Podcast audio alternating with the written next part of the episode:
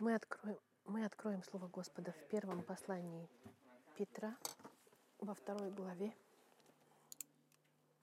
Первая Петра, вторая глава. Первая Петра, вторая глава. Мы в последней секции этой главы находимся. Как вы знаете, это 64-65 год после Вознесения Христа, и христиане разбросаны по всей империи. И когда мы, они не убегали, к ним относятся как к злодеям. Вместо того, чтобы называться христианами, их называют злодеями. Как Петр сказал в 12 стихе, церковь обвиняли в нескольких вещах, чтобы оправдать эту этикетку, которую они на них наклеили. Церковь сталкивалась с гонениями все более и более жестокими, и в течение следующих 250 лет развился антисемитизм, и потому как христиане считались еврейской сектой, они получали такое же гонение от мира, так же, как и евреи. Их обвиняли в восстаниях. Например, когда сгорел Рим, когда его поджег Нерон, обвинили христиан. Иисус также считался угрозой для авторитета Рима. А их считали а, революционистами.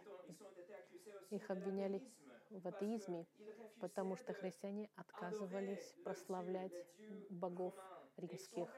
Они отказывались признавать, что кесарь является божественным. Они также обвинялись в каннибализме. Почему? Потому что они праздновали вокруг э, святого причастия э, тела и крови Христа, хлеб и вино. Их обвиняли, что они убивали детей и съедали. Их обвиняли в моральности и в инцестах, потому что внутри церкви были женщины, и потому как женщины между собой назывались сестрами и братьями во Христе, мужчины и женщины называли друг друга братья и сестры, и потому как они были, люди женились в церкви, они говорили, о, братья и сестры поженились. Они нарушали также экономию римскую, потому что когда язычники приходили к христианству, они прекращали покупать идолы, э, статуэтки и прекращали праздновать праздники римские и всех божеств, божеств римских. Их обвиняли в неверности к государству, потому что они поклонялись только перед Господом Христом. Они сказали, что они никогда не преклонятся ни перед кем другим, кроме как перед Христом. Их обвиняли в большом количестве вещей. И волнение Петра, понятно, как церковь могла защитить сама себя против всех этих обвинений. Как христианин мог оправдать себя, как можно было показать миру, что все это неправда, и как сделать так, чтобы гонение прекратилось и превратилось в возможность поделиться Евангелием. Нет, как перевернуть гонение в возможность для деления Евангелия. И для Петра есть только один путь. И ответ, который Петр предписывает в своей главе, мы должны вести превосходную, богочестивую жизнь, когда мы сталкиваемся с, с злом. Даже если авторитет у власти против нас и управляющий Нерон или хуже, чем он, даже если к нам плохо относятся, мы призваны вести себя превосходно, даже через враждебность, и особенно через враждебность. Друзья мои, правда заключается в том, что в этой жизни мы будем страдать. Это гарантированно. Вопрос тогда задается, как можем мы проходить через эти страдания и испытания и конфликты, как сможем мы проходить, видеть э, гонения и сложности, и испытания как возможность для того, чтобы делиться Евангелием и не позволить соблазну превратить все, что будет происходить в нашей жизни, в ужасное свидетельство и в грех. В последний раз мы видели, что Петр напрямую обращается к самой э, хрупкой группе в те времена, э, рабы. Рабы и слуги, которые служили внутри домов. как и слуги, как члены семей. И когда, сем... так как семья считалась базой общества, они были они находились в самом центре сердцевины Римской империи. И Петр их наставляет, чтобы они были рабы превосходные и подчиняющиеся своим хозяевам. И если это относилось к тем в те времена, то для нас вообще нет никаких оправданий. Инструкции к рабам, они являются наставлениями и для нас. Мы должны подчиняться нашим правителям и авторитетам над нами. И это воля Господа. И если вы делаете это, вы найдете благословение от Господа. Особенно, если вы подчиняетесь жестокому э, к вам относятся плохо, скажем так, и вы за это страдаете, особенно вы получите благость от Господа. Но ни в коем случае, чтобы вы не подвергались гонениям за плохое поведение. Мы, сказ... мы видели на прошлой неделе все это, и теперь Петр нам покажет пример Господа Христа, как главный пример, как мы должны действовать через страдания и испытания. Но до того, как мы начнем, давайте помолимся. Господь, мы готовы Тебя слушать.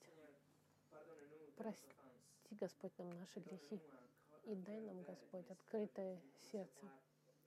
И чтобы мы могли принять Твое Слово. Не позволь, Господь, чтобы ничего не было между нами и Твоим Словом. И чтобы мы были открыты принять и сохранить то, что мы сегодня получим. Сегодня, чтобы использовать это в тяжелые времена. Благослови проповедь Слова Твоего именем Христа. Аминь. Сегодняшнее послание называется «По следам Христа». Контекст для контекста начинаем с 18 по 25 стих, но изучать мы будем 21 стих особенно. 1 Петра, 2 глава, 18 стих читаем.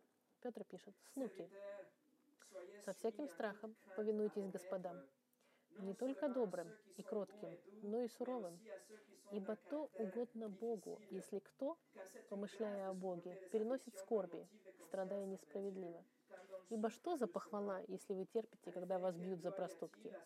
Но если, делая добро и страдая, терпите, это угодно Богу. Ибо вы к тому призваны, потому что и Христос пострадал за нас, оставив нам пример, чтобы мы шли по следам Его. Он не сделал никакого греха, и не было лести в устах Его. Будучи злословием, он не злословил взаимно, страдая, не угрожал, но предавал то суди праведному. Он грехи наши сам вознес телом своим на древо, чтобы мы, дабы мы, избавившись от грехов, жили для праведности. Ранами Его вы исцелились. Ибо вы были, как овцы блуждающие, не имея пастыря, но возвратились ныне к пастырю и блюстителю душ ваших.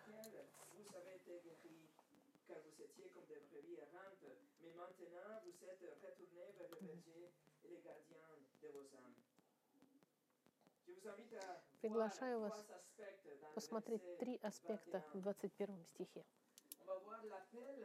Мы увидим призыв к страданию, модель страдания и слава в страдании.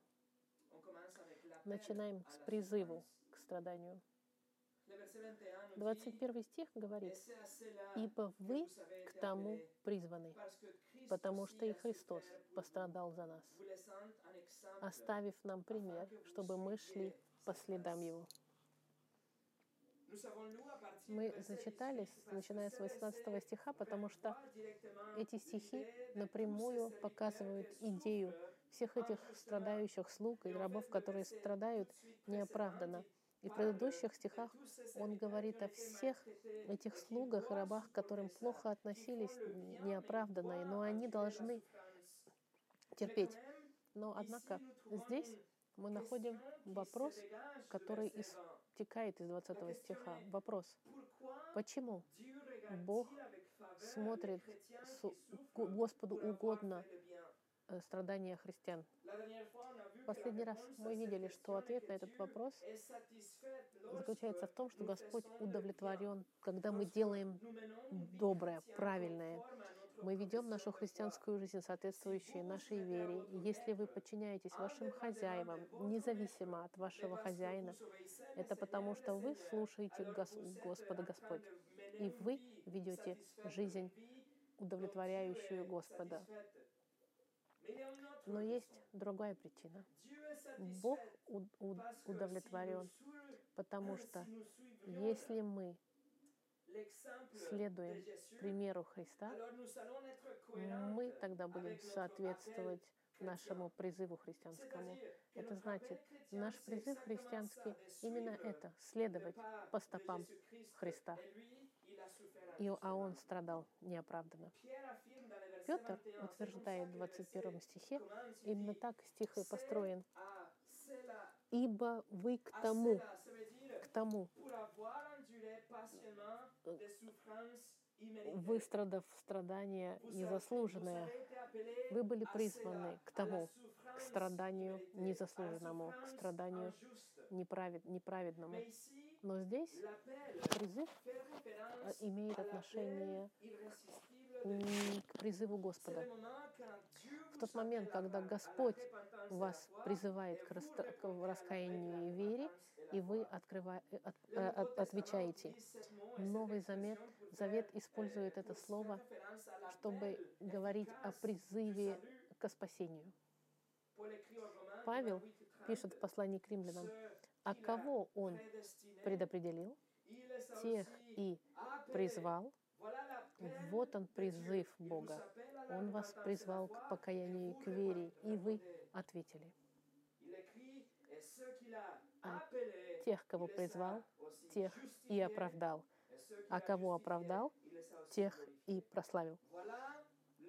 Вот оно спасение. Посмотрите, девятый стих второй главы. Петр уже использовал это. Он написал, но вы, род избранный, царственное священство, народ святой, люди, взятые в утел, чтобы возвещать совершенство призвавшего вас из тьмы в чудный свой свет. Это спасение. Это призыв Господа к спасению. Быть перенесенным из тьмы в свет — это спасение. И потому что Бог ваш призвал к спасению, именно поэтому у вас новая личность. Помните, кто мы? Мы это изучили в девятом стихе, что мы род избранный, царственное священство и народ святой, люди, взятые в удел. Этим мы являемся. Но все это началось с призыва Бога к спасению. Наша личность, она, она сама по себе отвратительна для мира и оскорбительна. Но это не просто кем мы являемся, общество не хочет терпеть, которое к нам относится презрительно, а особенно то, что мы делаем. А что мы делаем? Благие дела. А что мы делаем еще? Мы провозглашаем Господа Христа. И, как сказано в конце 9 стиха, совершенство Господа Христа. Мы провозглашаем идущий суд. Мы призываем к, к покаянию и умоляем людей, чтобы они поверили во Христа как Господа. И последствия очевидно. Если кто-то будет говорить об этих вещах, последствия они явны. Мы идем в коллизию с миром. Вы, вы, вы сошли с их поезда, чтобы встать в другой поезд, который идет на огромной скорости в другую сторону, противоположную, но они на том же самом пути находятся. Столкновение неизбежно. Мир не видит нас как избранный народ. Они нас не видят как царственное священство. Они видят как, как злодеев. Они видят нас как худшие и низшие. Поэтому они над вами издеваются, надсмеиваются и гонят вас неоправданно. Словами Христа они вас ненавидят. Матфей 24, помните, вы будете ненавидимы всеми народами за имя Мое, Иисус сказал. Другими словами, когда вы становитесь христианином, друзья мои, вы не подписались на уважительную жизнь и почитаем, почтение. Вы подписались на жизнь сложную, страданий и испытаний, незаслуженных. И это то, что хочет сказать здесь Петр. Личный человек, который был призван к спасению, должен какой-то степени испытывать страдания неоправданные ради Христа. Если вы изучили Библию, вы знаете, что это не, не новость, это постоянная тема через Писание. И это логично. В момент, когда мы становимся христианами, вы становитесь врагом мира. И вы становитесь неким кем-то враждебным для мира. Вы становитесь для мира фанатиком, для общества. Кто-то, кто отказывается проводить ночи в развлечении в их И вы становитесь прямой целью дьявола и демонов и мира. И мир, и вся система вас ненавидит, и как последствие вы страдать будете. Это Павел сказал во втором, во втором послании к Тимофею 3.12. «Да и все, желающие жизнь благочестиво во Христе Иисусе, будут гонимы». Без... И апостол Павел имел хороший опыт. Он прекрасно это знал. Например, когда он путешествовал с Варнавой и посетил многие церкви в Деяниях, в 14 главе, он сказал, что утверждая души учеников, увещевая пребывать в вере и поучая, что многими скорбями надлежит нам войти в Царствие Божье. послании к фессалоникийцам. он написал, чтобы никто не поколебался в скорбях сих, ибо вы сами знаете, что так нам суждено. А к чему? К страданиям, испытаниям неоправданным.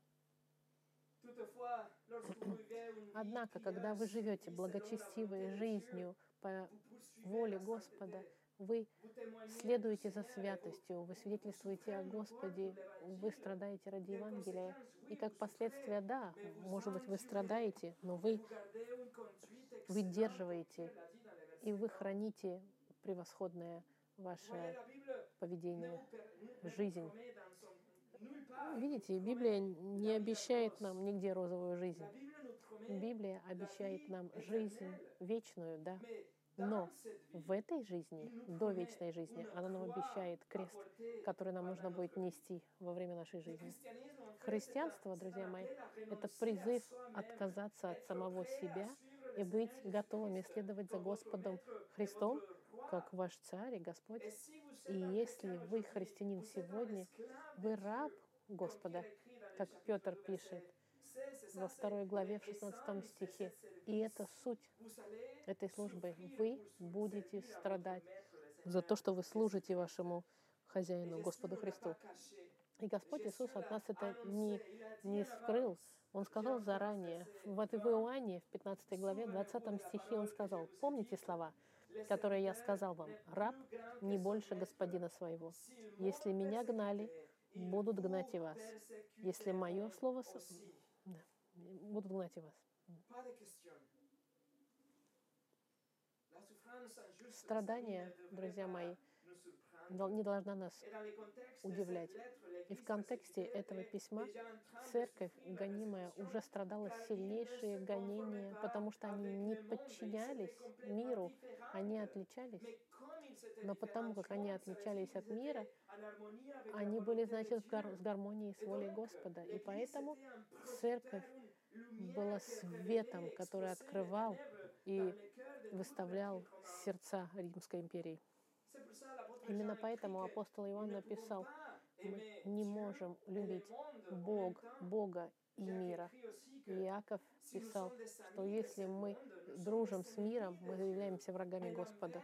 Но противоположное правдиво. Если мы враги миру, то значит мы друзья Господу.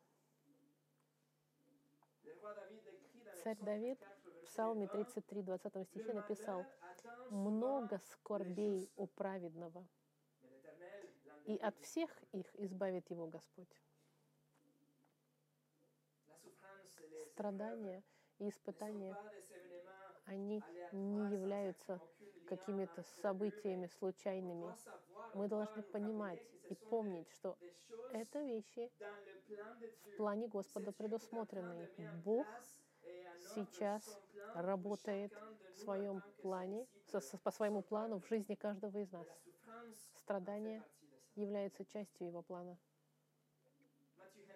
Мэтью Хенри написал, христиане — это люди, призванные к страданию, и поэтому они должны ожидать этого. Как христиане, они призваны отречься от самих себя и нести свой крест. Вот он призыв к страданию. Второе. Модель страдания. Гонимая церковь должна быть укреплена и быть светом. Она должна продолжать жить жизни спре- и следовать за святостью, как Петр говорил в первой главе 15 стихе. Даже гонимая церковь должна терпеть страдания ради Христа и из-за Христа. И смотрите еще раз в 21 стихе. «Ибо вы к тому призваны, потому что и Христос пострадал за нас, оставив нам пример, чтобы мы шли по следам Его». Петр пишет, потому что 21 стих, вот причина, потому что Христос пострадал. И слово, которое он использует, Пасху, откуда мы идем слово Пасха, которое значит страдание. Он пишет, Христос тоже пострадал за вас и вам оставил пример в своем страдании. Значит, ваш это, это можно сказать, ради вашего, ради, это ваш пример, то, что сделал Иисус в своем страдании. Но Петр здесь не говорит о страдании Христа и его смерти за- заменительной, чтобы нас спасти. Нет. Он не говорит о страдании искупительной для искупления своего народа. Здесь он говорит о страдании, которое дает пример нам. Именно поэтому он является моделью здесь. Пример. Пример, который страдал несправедливо. Позже, в 24 стихе, Петр будет писать о смерти Христа, которая, которая приняла наказание за народ. Дальше он будет говорить о страдании на кресте за грехи. В теологии это называется пассивное послушание Христа. Он просто принял грех и наказание своего народа пассивным образом, просто терпя. Но здесь, в 21 стихе, Петр пишет о послушании совершенном Христа. Он говорит о жизни чистейшей Христа, стал, когда он сталкивался с самым жестоким отношением к нему. И это активное послушание в теологии называется то, что он сделал все для того, чтобы исполнить закон Господа и жить совершенной жизнью и незапятнанной, безупречной, можно сказать. Иисус показал нам пример, как мы должны проходить через испытания. Обратите внимание, что Петр называет Господа здесь Христом, потому что Христос пострадал за вас. И обычно в своем письме и в своих письмах Петр называет Иисуса Христом, когда он говорит о его смерти, чтобы нас спасти. Но в данном конкретном случае, что делает Петр, это нам представляет мессианский титул Христа, возвышенная личность Христа, чтобы нам сказать, и вуаля, Мессия, Спаситель, Он страдал. Он был божественен, вознесен, возвышен, Сын Господа, Спаситель, но Он страдал при всем при этом. То, что Спаситель Христос Божий страдал, является гарантией, что мы, Его рабы и слуги, тоже будем проходить через такие же страдания, неоправданные, в общем-то, и незаслуженные. Помните, Иисус, э, Матфей сказал, что ученик, э, в Матфея написано, ученик не выше учителя, и слуга не выше господина своего, Иисус сказал. Петр здесь настаивает на том, что Христос, Иисус Христос был послушен через свое страдание. Он прожил совершенную жизнь, даже через страдания. И Он таким образом оставил нам пример след... к следованию. Он показывает нам свою жизнь через страдания. Жизнь, которая э, удовлетворяет Господа. В 21 стихе Петр говорит, что Иисус дает нам пример. И слово «пример» в греческом — это «упограммос». Это используется только здесь, в Новом Завете. Это значит буквально модель или рисунок, можно так сказать, который нужно точно, идентично также скопировать. Пример, модель. И в те времена они брали рисунок сверху модели нарисованной и обчерчивали, можно сказать, ее, чтобы скопировать то же самое чтобы обрисовать каждую линию и воспроизвести точную копию, можно сказать. И эта идея, точная копия. Иисус прожил таким образом, чтобы мы могли скопировать идентично, как он жил. Его страдание не имело просто целью искупления, но в своем поведении и в том, как он себя вел, он давал пример своему народу, пример Христа, пример жизни Христа. Это не просто то, что мы должны видеть и восхищаться. Нет, это пример, который мы должны след... которому мы должны следовать черточка за черточкой и шаг за шагом. Петр здесь в последней части 21 стиха говорит, чтобы вы, дабы, чтобы мы шли по следам Его, по стопам. Иисус прошел по четкому пути, и вот его стопы, его следы. на песке, можно так сказать. Вы видите эти следы, и вы должны идти четко по этим следам, именно так, как он прошел. Мы здесь не говорим, друзья мои, а копировать его страдания.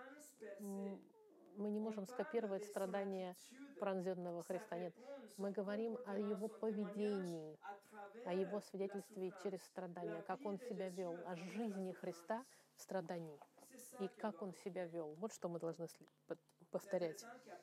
интересно, что после воскрешения Иисус показался Петру на пляже, как вы помните, и после того, как он позавтракал с ними, Иисус сказал Петру, какой смертью он умрет. И потом он сказал в Иоанне, сказал же это, давая разуметь, какую смертью Петр прославит Бога. И сказав сие, говорит ему, иди за мною. И Библия нам нет, не говорит. Но мы можем себе представить, что Иисус говорит, следуй за мной. И Иисус начинает идти, и вот его следы на песке, и Петр призван идти сзади, позади. И Петр последовал по стопам Христа. И он прожил жизнь богочестивую, жизнь полную свидетельства во время гонений, во время заключения в тюрьме и во время мученической смерти. И сейчас Петр нам говорит, вы должны следовать по стопам хозяина, мастера.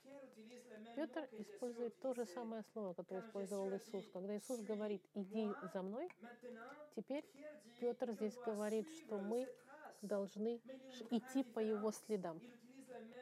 Он использует это слово, но он добавляет префикс который ставит акцент на близкое следование. Не просто мы должны следовать по стопам Иисуса, по тому же пути, но мы, Он призывает нас следовать очень близко, прямо, прямо рядом. Мы должны идти по стопам Христа, как делает ребенок, который следует за своим отцом, когда он играет на песке. Или мы будем по стопам Иисуса идти, как ребенок, который играет на, на снегу, и отец открывает ему дорогу, и ребенок пойдет точно по такому же пути, который ему открыл отец на снегу. Вы и я сегодня, друзья мои, мы благословены, потому что в плане Господа мы находимся в стране, которая пока еще терпит нашу практику веры в теории. Ну, пока еще. Но мы должны признать, что есть миллионы христиан по всему миру, которые живут в постоянной опасности и в постоянном гонении со стороны правительства и друг, или других религий, или, или местных виджиланты. В соответствии с Форбсом, в статье, опубликованной в январе 22 господа, года, в прошлом году, простите, написано следующее.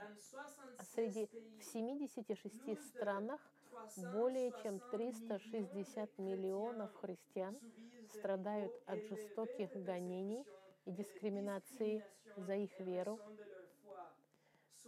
И это на 20 миллионов больше, чем в предыдущем году. Видите? 350 миллионов христиан страдают сегодня. И эта цифра официальная. Гораздо больше в настоящей жизни страдает. Вы и я, поэтому мы должны быть готовы. Учение в отношении страдания это очень тяжело, но это правда. Мы должны быть готовы, потому что мы не знаем, сколько времени будет Господь сдерживать зло в нашей стране. Но мы знаем и мы видим из опыта, что готовится огромная буря, и христиане будут мишенью и злодеями в обществе, как Петр написал во второй главе в 12 стихе. Но Иисус страдал, чтобы сделать добро. Он, он был совершенен, и при всем при этом он страдал. Он никогда не согрешил, но при всем при этом он страдал. Поэтому ну, как, мы, как христиане, должны следовать его примеру, за его примером, за его моделью жизни во время испытаний и гонений. Если вы христианин сегодня, вы, вам призвано следовать за Господом Христом как можно ближе сегодня и во время гонений и страданий несправедливых. Стопы Иисуса ведут к кресту через страдания, через смерть, через могилу. Но дальше идет слава. Как тогда мы должны отреагировать сегодня? Как должны мы вести себя в испытаниях? Каково должно быть наше отношение, когда мы несправедливо страдаем? Как должна действовать и реагировать церковь, гонимая церковь, как церковь во времена Петра? Не только во времена Петра, но и в течение двух веков после этого, когда гонение было еще более интенсивным. Ответ — церковь должна следовать по стопам нашего Господа Христа. Джон Кальвин написал, «Ничего не кажется таким недостойным и горьким, как незаслуженное страдание. Но когда мы возносим взор на Сына Господа, то эта горечь растворяется. Ибо кто может отказаться следовать за Ним, идущим перед нами? Третье. Слава в страдании. До того, как посмотреть конкретные примеры Иисуса, как Он прожил совершенную жизнь через страдания, это будет 22 по 25 стих, который мы увидим с вами на следующей неделе. Я бы хотел, чтобы мы поняли, что только через наше спасение, только благодаря нашему спасению мы уже, нам уже предназначено страдание, но нам также предназначена и слава. Есть славная цель за этим страданием, которое нас ожидает. Изгнанные, которые читали послание Петра, они страдали уже. И au verset 21. Они подходят ко второму, 21 Et c'est стиху и читают. «Ибо вы к тому призваны». И вопрос тогда, ну, Петр, мы уже страдаем и так. И ты «Et нам говоришь, что мы к этому appelés?» еще и призваны? Вопрос остается, почему? Какова цель? Зачем? Почему христианин должен страдать несправедливо? Петр Пишет, что мы избранные Господа, что у нас наследство от Христа, что мы царственное священство. Почему? Страдание это должно быть частью нашей жизни? И ответ, что вершиной славы, la путь к вершине славы проходит через долину страдания. Чтобы добраться до вершины, нужно пройти через долину. Tournez avec moi au chapitre 5. Давайте посмотрим chapitre 5, пятую главу 10. послания Петра. Пятая глава Петра, десятый стих.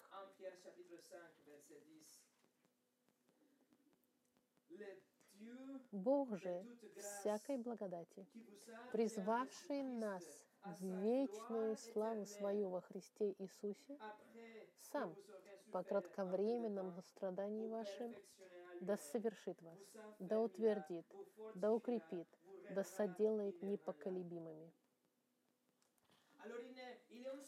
Есть vraie. да, Настоящее страдание. Церковь, которая получает письмо, она очень сильно страдает. Для них это настоящее. Но это кратковременно.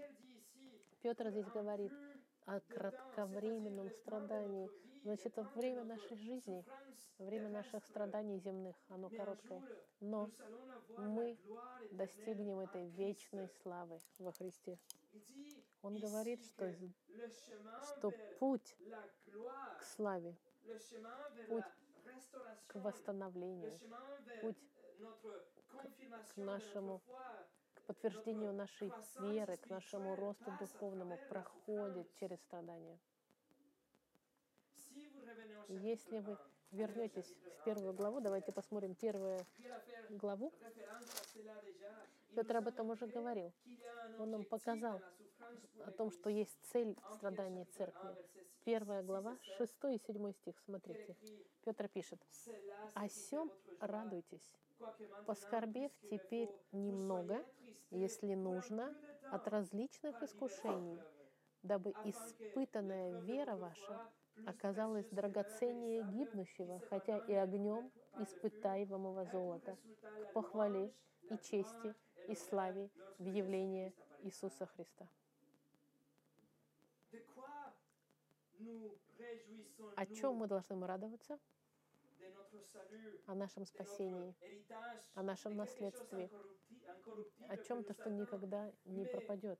Но теперь, в ожидании, на какое-то время мы будем скорбеть, потому что мы будем проходить через многочисленные испытания. И каков результат всего этого? Второй части похвала и честь и слава. Другими словами, друзья мои, мы радуемся сегодня о том, что нас ждет в конце туннеля. Но путь к этому свету, путь внутри этого туннеля, он наполнен страданиями и испытаниями. Но слава впереди. Но ты сейчас. Корон, но не сейчас. Корона нас ждет, но не сейчас. Есть мир и радость там, но не сейчас. На короткое время мы скорбим. Бог позволяет испытания и гонения и страдания, потому что все эти вещи, они утверждают и подтверждают нашу веру и укрепляют, как Я-. Яков пишет в первой главе. Но это дает нам еще гораздо большую возможность для славы Господа в раю. Давайте с вами вернемся в послание к 2 Коринфянам. Corinthiens chapitre 4. Пос- Второе послание к Коринфянам, Четвертая глава еще раз. То, что мы с вами читали в начале. Наше страдание дает нам гораздо большую возможность к славе Господа. Господа. Regardez, regardez 2 Corinthiens Посмотрите, chapitre 4, verset 17, 4 глава, 17-18 стих. Второе послание к Коринфянам, 4 глава, 17-18 стих. Написано, «Ибо кратковременное, легкое страдание ваше производит в безмерном избытке вечную славу». Когда? Друзья мои, есть этот вес славы, есть мера славы, которая конкретизируется нашим страданием сегодня, нашим... Посмотрите в этих стихах, как Павел э, делает параллель. Кратковременное легкое страдание сегодня производит безмерный вес э, славы завтра. Все, все те, кто страдали несправедливо сегодня за Слово Господа, все те, кто страдают за то, что живут превосходную жизнь и которые стараются иметь безупречную жизнь, все те, кто страдают, потому что они пытаются сделать добро тем, которые их ненавидят, те, кто страдают, потому что они пытаются поделиться Евангелием с неверующими и страдают последствия.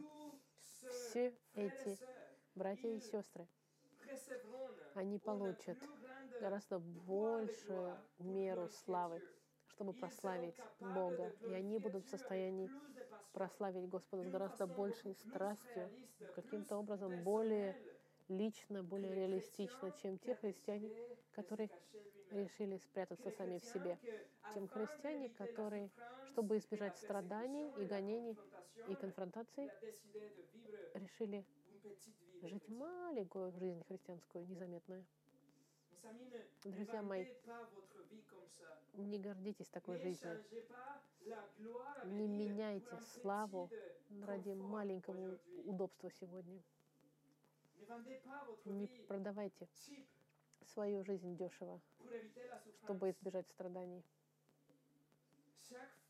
Каждый раз, когда вы сами себя прячете от этого и, и не пытаетесь жить, совершенно жить, совершенно, чтобы следовать за Христом и быть светом во тьме. И когда вы это не делаете, потому что вы боитесь реакции людей, боитесь людей, вы сами себя лишаете возможности прославить Господа сейчас и в славе Его. Вы сейчас обмениваете вес, это невероятный вес славы ради маленького удобства сегодня, чтобы вас кто-то не покритиковал, например. Но потому как вы страдаете несправедливо, когда вы идете по стопам Христа, вы прославляете Его, потому что вы доказываете, что ваша вера настоящая. Вы доказываете, что у вас живет Дух Святой внутри, и Он помогает вам пройти через эти испытания. Вы показываете, что мир вам противостоит, потому что вы, потому что настоящие христиане. Вы олицетворяете и представляете Господа Христа и защищаете Слово Господа, как Его Слово. Вы страдаете сейчас, но в вечности вес и мера славы, которые вас ожидают, они будут гораздо больше, чем христиане, которые решают помолчать и спрятаться, и скомпрометироваться, чтобы избежать страданий, или которые пытаются заслужить славу себе. Друзья мои, мы не говорим о гонке, кто будет, что кто выиграет с большим страданием. Не нужно думать, что мы должны ставить себя специально в ситуации, чтобы страдать. Нет. Здесь об этом не говорится. И это не то, что говорит Библия, и не то, что говорит Петр. Нет. Но когда придет страдание, в этот момент остановитесь и полностью отдайтесь Ему, чтобы ваше страдание завтра переросло в славу. И Господь вас будет поддерживать, и будет вас менять, и вас полировать, и проведет вас своей рукой к вечности. Он вас проведет через долину страданий, но не, вы не будете один. Вы будете с Господом. Путь к славе проходит через долину sommes И вопрос, готовы ли мы идти по стопам Христа? Он страдал совершенным образом, как мы увидим на следующей неделе.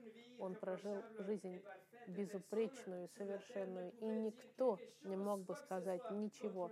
Против него. И это наш comme самый большой пример. Именно таким образом мы должны научиться жить через страдания.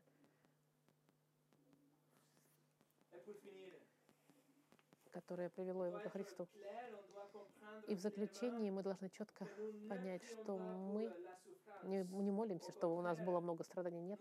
Мы молимся, как правило, чтобы Господь избавил нас от страданий и испытаний и соблазнов, как Господь Иисус нас и 6. научил в 6 главе от Матфея. Но почему мы молимся мы молимся а, к устойчивости, к терпению и выносливости, чтобы когда пришли страдания, мы могли выдержать, чтобы мы следовали по Его ступам и могли вести себя превосходным, безупречным образом, чтобы те люди, которые нас, на нас злословят, они могли видеть нашу жизнь и могли быть открыты к получению Евангелия и прославить Господа, видя наш пример. И Господь им даст тогда покаяние и веру. И мы молимся не только, чтобы наши жизни были свидетельством сами по себе, мы молимся также, чтобы наши уста могли делиться Евангелием смело и без компромиссов, чтобы мы могли умолять грешников к покаянию, потому как настоящий ад ждет тех, кто нарушит закон Господа. Бог будет судить мир в правосудии, и единственный способ избежать это — это иметь кого-то, кто заплатил за ваши грехи. Мы им говорим, что они должны покаяться и должны довериться Христу для, их вечности, и что Бог пообещал простить каждый из их грехов, что Бог позволит им войти в рай не потому, что они заслужили, а потому что кто-то заслужил это для них и вместо них. Иисус, прожив свою совершенную жизнь и умерев на этой жертвенной смертью, воскрес для нашего оправдания. Это истина Евангелия, которое мы провозглашаем. Иисус Христос стал нашим Господом, но также и нашим Спасителем. Он наш Господин, и Он страдал, дав нам пример. И Он нам оставляет модель и пример, и свои следы, чтобы мы могли, столкнувшись в коллизии с миром, выстоять и удержаться, и вести себя без, э, вести себя превосходным образом, безупречно, чтобы мы могли держать глаза наши на будущей славе, которую получим мы, когда мы сохраним нашу превосходную жизнь через страдания. Помолимся в заключении.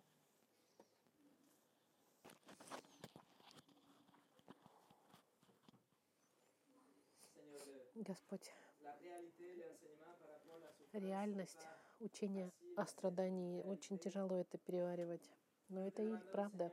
Мы просим, Господь, чтобы Ты в Твоей милости, чтобы Ты помог нам быть готовыми и быть убежденными, что эта истина однажды наступит. И что когда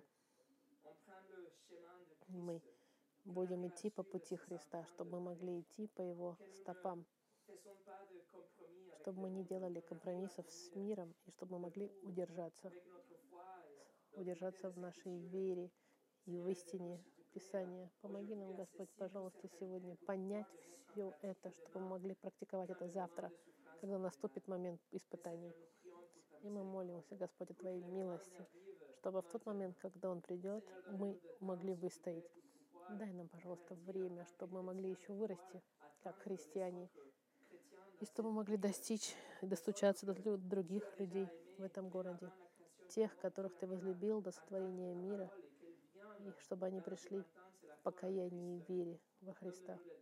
Дай нам, пожалуйста, Господь, Господь время и свободу, чтобы мы могли действовать не только внутри церкви, но и снаружи, чтобы мы могли быть верными свидетелями, чтобы мы двигались в евангелизации и делились с нашими согражданами и на работе, чтобы мы могли свидетельствовать там, где мы находились.